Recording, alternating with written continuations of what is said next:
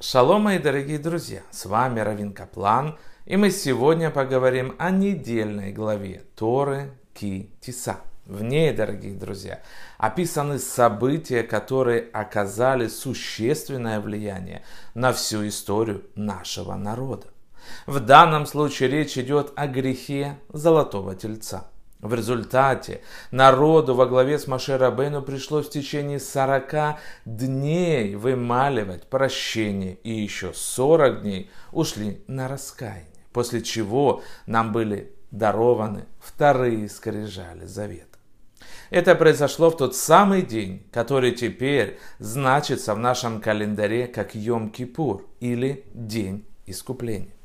А печальный день разбития скрижалей первых навсегда остался в нашем календаре в виде поста 17-го Тамуза. Намек на это находится в самой нашей недельной главе, где сказано «Пусть каждый даст выкуп за душу свою, кофер навшо». Но о каком выкупе, дорогие друзья, здесь идет речь?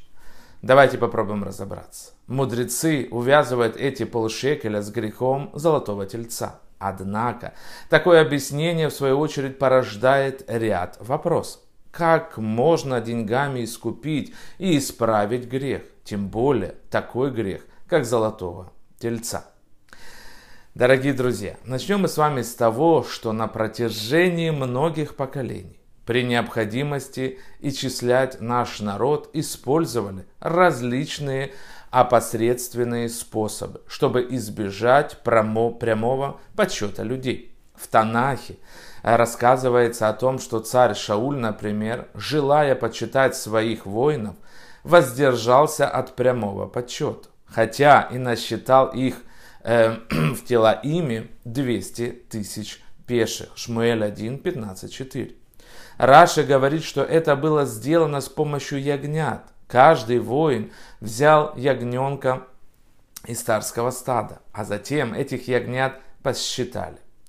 В период второго храма царь Агриппа захотел узнать, сколько людей посещают Иерусалим, чтобы совершить пасхальное жертвоприношение.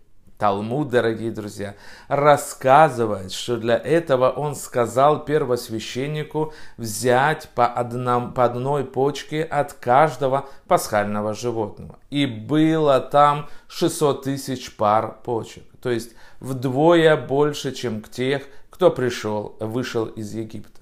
Первосвященник посчитал почки и таким образом установил количество людей. Рамбам пишет, что в храме каждое утро коины распределяли между собой право проводить различные виды работ по служению при помощи жеребьевки. Они выбирали определенное число и считали количество пальцев, которыми каждый коин голосовал.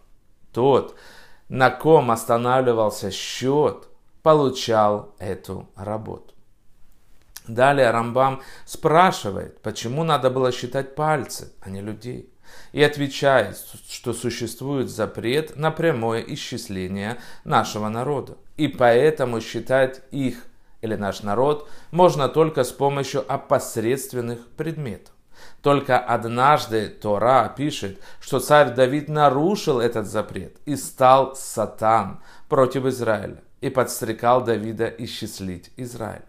Царь приказал своему военачальнику Йоаву исчислить евреев от Бершевы и до Дана. Иов пытался отговорить царя от этого опрометчивого шага, но царское слово выиграл. И злом было в очах Божьих. Поразил он Израиль и сказал Давиду, Давид Богу, согрешил я весьма, когда сделал дело это.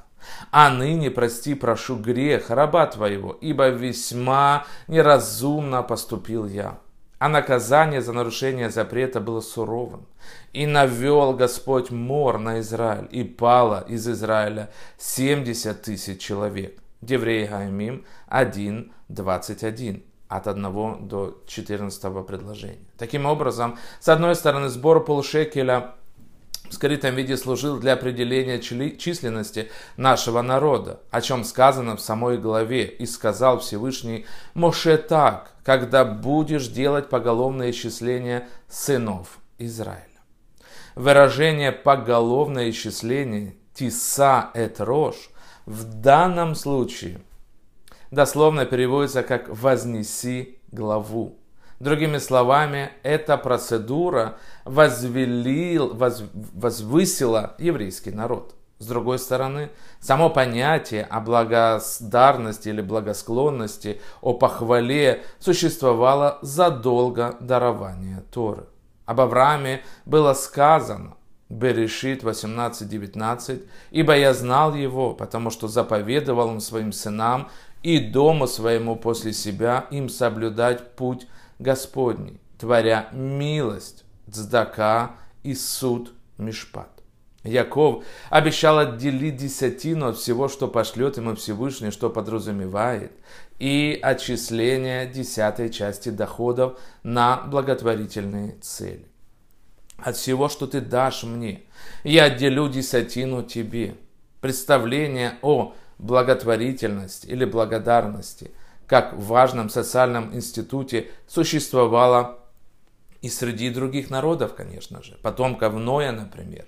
Более того, жители с дома и его окрестности были наказаны прежде всего за то, что отказались, отказались помогать бедным. Как говорится, и руки, руки бедного и нищего не поддерживали. Ихескель 15.49. Однако существует и другой подход – когда один человек помогает другому, прежде всего исходя из того, что так заповедовал Всевышний. Однако здесь может существовать, если не корысть, то некоторая внутренняя заинтересованность, например, в награде, сахар, обещанной в грядущем мире. Тому, кто оказывает безвозмездную помощь, как сказано в Мишне, трактат Пея 1.1. Вот заповеди, плоды за исполнение которых человек пожинает в этом мире, а основная награда уготовлена ему в мире грядущем. Помощь ближнему, гмелут хасадим, ну и другие вещи, конечно. Также заповедь полшекеля имеет еще и символическое значение.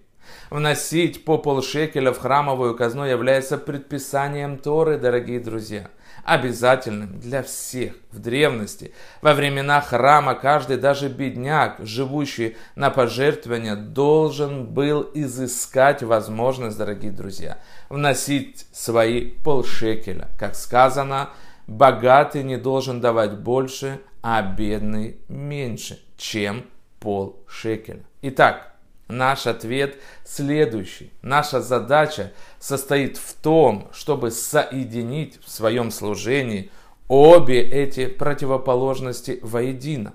Когда сердце человека наполнено огнем веры и любви к Творцу, он сам ищет возможность выполнить эту заповедь. Как в свое время родоначальник еврейского народа Авраама Вину – превозмогая боль после обрезания, сидел у входа в шатер, поджидая случайных путников, чтобы пригласить их в дом и выполнить заповедь гостеприимства. Помогая другим, дорогие друзья, я вас уверяю, что на самом деле вы помогаете себе. Этого я нам всем и желаю. Браха вацлаха. Много сил. Помогайте другим и вы поможете себе. Будьте здоровы. Шалом, ваш Равин Каплан.